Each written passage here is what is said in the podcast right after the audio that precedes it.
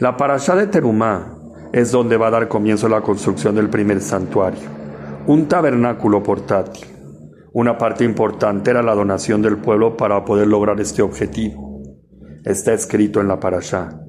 Di a los hijos de Israel que tomen para mí una ofrenda de todo hombre, que la dé de voluntad, que la dé de corazón. Tomaréis mi ofrenda.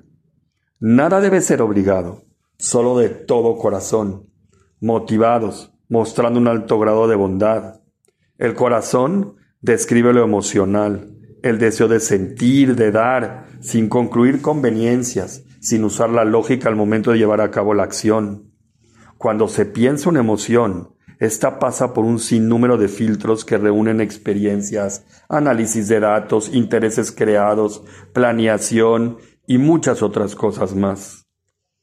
¿Qué sucede cuando se piensa la emoción.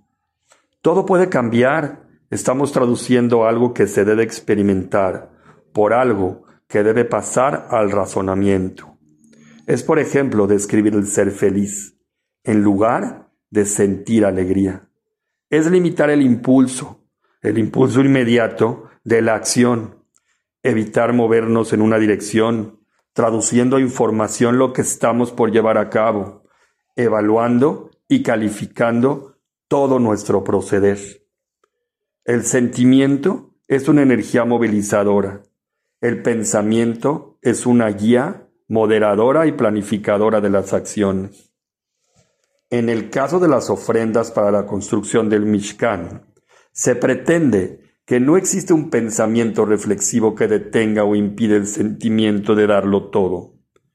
La batalla entre una acción inminente emocional cuando se trata de algo positivo, contra la reflexión de la conveniencia es muy grande. De hecho, si quisiéramos tomarlo como lección de vida en el día a día, no siempre es adecuado analizar las cosas al momento de hacer algo, diciendo al momento de salvar o ayudar al prójimo. Cuando hay que actuar rápido, la oportunidad de ayudar a los demás se podría perder en segundos y no volver jamás porque el cerebro muchas veces intenta no dar acceso a tomar acciones repentinas que podrían ser muy positivas y hasta salvar vidas.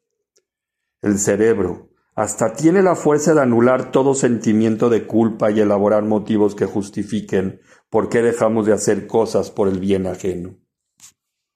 La solicitud de Hashem de dar en el Mishkan todo de corazón es para evitar que el hombre permita la intromisión del razonamiento y la aceptación de lo que se va a llevar a cabo.